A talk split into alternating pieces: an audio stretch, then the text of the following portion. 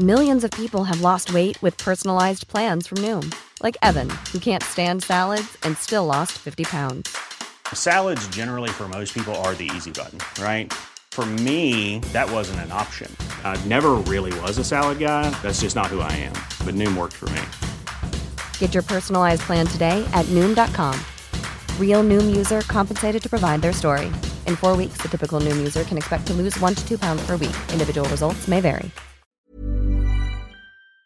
Peloton isn't just bikes and treadmills. It's a team of expert instructors ready to motivate you 24 7. Whether you have five minutes or 40, there's a Peloton class that fits into your day. Experiment with new types of movements set to iconic music without any of the sold out classes or awkward locker rooms. Workouts you'll crave, only on Peloton. Now the Peloton Bike Plus is its best price yet at $500 less. Find more game changing prices on the original Peloton Bike and Peloton Tread. Visit onepeloton.com to learn more. It's time to get your checking account to zero with free checking from PenFed. That's zero ATM fees, zero balance requirements, and zero time spent waiting for your paycheck to direct deposit because you can receive it up to one day early.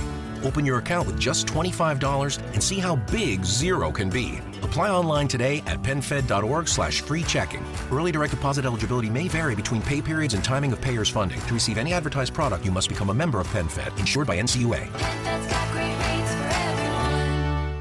Pues eh, vamos a seguir hablando de, de, pensionistas, de los de ahora y de los que lo vamos a ser no dentro de tanto, porque hay una polémica en torno a las pensiones y un eh, nuevo enfrentamiento también a costa de este tema dentro del gobierno de coalición. El gobierno, el gobierno, el ministro del Partido Socialista está planteando la posibilidad de que se amplíe el periodo para calcular cuánta pensión cobramos. Ahora mismo se establece en 25 años, pero se podría llegar hasta los 35. Bueno, pues hay varias estimaciones que lo que dicen es que si eso se hace así, la pérdida está asegurado para la gran mayoría y en torno a un 10% menos sería ampliar el cómputo de años para calcular las pensiones. Esto forma parte del acuerdo Bruselas-España para seguir recibiendo los fondos europeos. El gobierno dice que esto estaba planteado desde junio para favorecer a los trabajadores con peores cotizaciones al final de su vida laboral. Lo que se trata es de hacer viable un sistema de pensiones que se adapte al actual sistema laboral y que eh, permanezcan en carreras de cotización que garanticen unas pensiones dignas al final de nuestra vida laboral. Pero el documento habla textualmente de extender el cómputo. Ministro Escriba niega ahora que Bruselas pida esto. Bruselas no nos está pidiendo nada. Es una serpiente de verano que puso en marcha hace casi un año eh, Pablo Iglesias y que va saliendo de vez en cuando. Pablo Iglesias dice que no es una serpiente, que el ministro Escriba planteó ampliar el cómputo a 35 años, pero se logró, al final, mandar a Bruselas una ambigüedad sin plazos concretos. Así las cosas, los sindicatos rechazan que se amplíen los 25 años de cálculo actuales y critican las oscilaciones del gobierno. No son los únicos a ver qué es lo que pasa dentro del gobierno, ¿no? Está engañando a los españoles en relación a cuáles son las políticas que quieren aplicar a nuestras pensiones. El PP pide que Escriba comparezca en la comisión del Pacto de Toledo. Nuestras pensiones se calculan en la actualidad en base a los últimos 25 años de vida laboral. Si se amplía hasta los 35 tendremos una bajada de hasta un 8,8% en nuestras jubilaciones. Una pensión de 1.466 euros pasaría a ser de 1.337, según un estudio de las universidades de Valencia y en Extremadura. Esta medida obviamente no afecta por igual a todos. ¿A quién perjudicaría más? Sobre todo a los trabajadores que tengan carreras de cotización más cortas. Porque al ampliar el periodo de cómputo va a hacer que haya muchas lagunas de, de cotización. Un segundo colectivo sería el de los jóvenes con una reincorporación tardía al mercado de trabajo. En un caso práctico, una pensión de 788 euros pasaría a ser de 671, un recorte de la prestación de casi un 15%. También perjudica a las mujeres. Por esa incorporación tardía al mercado de trabajo, por el cuidado de los hijos. ¿A quién beneficiaría? Sobre todo a aquellos trabajadores con carreras laborales completas y sueldos elevados. Y que han tenido en la época antes de la jubilación un episodio de desempleo donde han cotizado menos. Porque así compensan años buenos con años sin cotización. Juan Ramón Rayo, economista, buenos días. ¿Qué tal? Buenos días. Eh, aquí está habiendo muchos planteamientos. Uno tiene que ver, desde luego, con las formas, la forma en que el ministro va dejando caer determinadas cosas que generan mucho ruido. Pero, eh, ¿hay alternativa a, ampliar el cómputo que, por tanto, entendemos todos que supone pensiones algo más cortas, más bajas? Bueno, a ver, aquí hay que recordar que todo este lío se ha montado porque este gobierno se ha cargado la reforma de las pensiones del año 2013. La reforma de las pensiones del año 2013 resolvía el problema de sostenibilidad a largo plazo del sistema de pensiones. Pero claro, si te la cargas, tienes que aprobar otros recortes que compensen la elevación enorme del gasto que has planteado al, eliminar esa, esa, reforma. Y por eso estamos viendo en los últimos días pues, que se suben las cotizaciones sociales, que se va a sablear a los autónomos con un cambio en su régimen de cotización, que se van a destopar las cotizaciones sociales o que se pretende alargar el periodo de cálculo de la base reguladora. ¿Para qué? Pues para recortar las pensiones, por mucho que el ministro ahora quiera negarlo o, o pretenda que no nos enteremos, pero esa es la finalidad, contener el gasto que ellos mismos han disparado por cargarse la reforma del año 2013 pero no se le recortan a todos por igual. Quiero decir, hay alguna gente que va a salir más perjudicada y pienso, mujeres que hemos dedicado tiempo a cuidar a nuestros hijos, por ejemplo, porque hay algunos huecos en, esas cotizaciones y habrá otros, los que han ganado mucho tiempo, mucho dinero, que no notarán el cambio.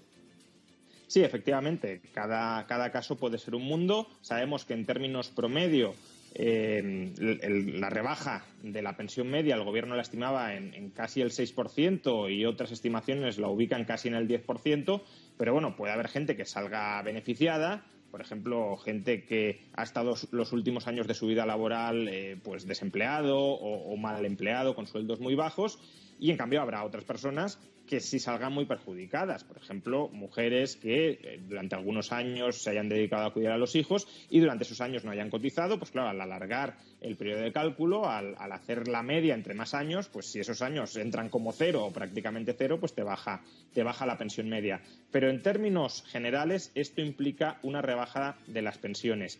El, el, gobierno y el ministro ahora quieren dar a entender que no, que como podremos escoger los mejores años, eso supondrá, puede llegar a suponer un incremento de las pensiones. En teoría es así. Si se alargara el periodo de cálculo a 35 años y nos dejaran escoger los 25 mejores, las pensiones subirían, las pensiones medias subirían. Pero mm. nadie se cree que este gobierno o cualquier otro que se va a enfrentar a un problema demográfico, a un problema de sostenibilidad de las pensiones tan grave como el que nos vamos a enfrentar, va a, subir las pensiones todavía más. Es que nos están engañando, nos están tomando el pelo. De tal manera que le, que, le, cueste más al Estado. Está claro que ahí hay, hay muchas cosas que precisar. Hablemos de la situación más cercana, la que nos está pasando ya. Eh, podríamos hablar técnicamente de bajada de salarios teniendo en cuenta cómo suben los precios. Y es que los salarios no se mueven, pero el IPC que está marcando las subidas de la energía no sé si hay perspectiva de que se vaya a corregir de forma inmediata o tendremos que asumir que estamos perdiendo poder adquisitivo semana tras semana.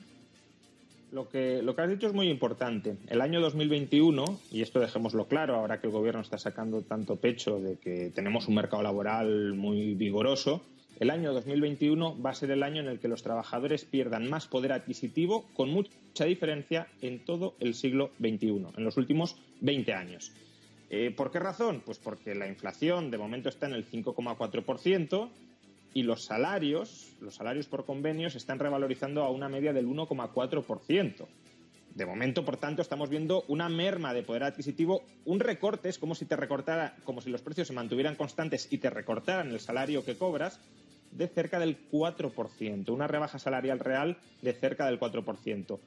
el mayor recorte de los salarios reales que habíamos vivido hasta el momento en los últimos 20 años fue en 2012, cuando España estaba a punto de quebrar, y fue del 1,5%. Es decir, que este año es un recorte de más del doble que en el peor año de los últimos 20 años.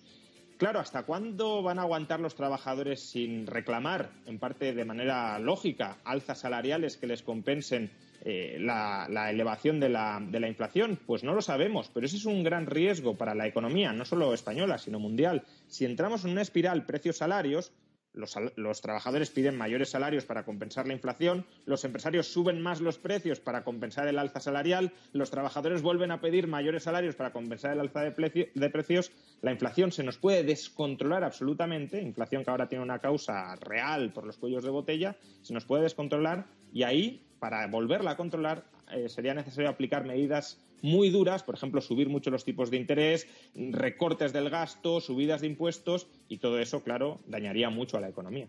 Hablando de, hablando de eso, de subidas de impuestos, es otra batalla que tenemos ahí, una batalla que tiene una parte importante de ideología, de dos modelos diferentes que ahora mismo se están eh, enfrentando claramente Madrid. El Gobierno central quiere armonizar impuestos, el Gobierno de Madrid apuesta por bajarlos, acaba de aprobar esa ley con la nueva bajada, pero es que lo que sabemos es que no es solo una cuestión de voluntad, Parece que el Gobierno central tiene fecha para hacer esa armonización que nos condicionaría también los impuestos que se pagan en Madrid. Sí, porque el Gobierno de España se ha comprometido con Europa que en el primer trimestre de 2023 entre en vigor esa armonización fiscal con la que busca obligar a Madrid a que suba sus impuestos, el impuesto de patrimonio, el de sucesiones y donaciones, que ahora mismo virtualmente no existen en la región. Es la primera vez que consta por escrito en el contrato de aplicación del plan de recuperación para conseguir los fondos europeos y con una fecha 2023, pero no solo para esa armonización fiscal, para una reforma de todos los impuestos que busca el Ejecutivo acercar a los ingresos públicos europeos. Cuenta atrás en marcha cuando precisamente la Comunidad de Madrid acaba de aprobar esa rebaja de medio punto en todos los tramos del IRPF autonómico. El Gobierno regional ya ha dicho que va a utilizar todos los medios a su alcance para garantizar la autonomía fiscal de Madrid, ir a los tribunales si fuera necesario. Juan Ramón, cuando hablamos de armonizar impuestos, hablamos, para que todo el mundo nos entienda, nadie se nos pierda, de que cualquier español, viva donde viva, pague lo mismo. No es así, porque nosotros tenemos digamos, unos tramos en donde los gobiernos autonómicos tienen eh, su, su, propio criterio, lo que pueden aplicar. Europa cuestiona el modelo, eh, les está obligando a, Madrid, al gobierno central, eh, digamos, a forzar a Madrid a que lo suba. ¿Eso es una cuestión de, que nos viene impuesta de fuera o es una cuestión también de batalla ideológica? es una cuestión fundamentalmente de batalla ideológica. lo que ha firmado el gobierno con Bruselas me parece totalmente hipócrita y descabellado. ¿Por qué? Pues porque el impuesto sobre el patrimonio, que sería uno de los impuestos afectados por la armonización, en Madrid está bonificado al 100% y con la armonización se nos obligaría a subirlo, el impuesto sobre el patrimonio prácticamente no existe en ningún país europeo salvo España. Es decir, que Europa nos va a obligar a que pongamos en Madrid un impuesto que no existe en ninguna o prácticamente ninguna parte de Europa es absolutamente eh, disparatado, atenta contra el Estado de las autonomías, es la primera gran recentralización que vamos a vivir en el Estado español, tanto que hablan de que Vox quiere cargarse el Estado de las autonomías. Bueno, el Estado de las autonomías en este caso se lo están cargando PSOE, Podemos y Esquerra Republicana de Cataluña, que apoya esto. Y además es una señal clara de impotencia. Tienes dos modelos, un modelo funciona mejor que otro. ¿Qué hacemos? Pues en lugar de que el que funciona peor copia al que funciona mejor, nos cargamos el que funciona mejor para igualar por lo bajo. Yo solo recomendaría a la Comunidad de Madrid que si finalmente la obligan a subir el impuesto de patrimonio o el de sucesiones, como me temo que va a ser así, la recaudación extraordinaria que consiga por esos impuestos la destine a bajar el IRPF porque si se recaudan mil millones de euros, por ejemplo, con el impuesto sobre patrimonio, la rebaja que acaba de prometer Ayuso, que es una rebajita en realidad, son 500 millones. Por tanto, podría volver a duplicar la rebaja del IRPF que va a aprobar. De esa manera compensaríamos pues, colocar un impuesto negativo para la economía con una bajada de impuestos que sería positiva para la economía. Bueno, pues nos quedamos con la idea, a ver si en la Puerta del Sol están tomando nota. Juan Ramón, gracias. Un saludo. Muchas gracias a vosotros. Hasta otra. Hi, I'm Daniel, founder of Pretty Litter. Cats and cat owners deserve better than any old-fashioned litter. That's why I teamed up with scientists and veterinarians to create Pretty Litter. Its innovative crystal formula has superior odor control and weighs up to 80% less than clay litter. Pretty Litter even monitors health by changing colors to help detect early signs of potential illness. It's the world's smartest kitty litter. Go to prettylitter.com and use code ACAST for 20% off your first order and a free cat toy. Terms and conditions apply. See site for details.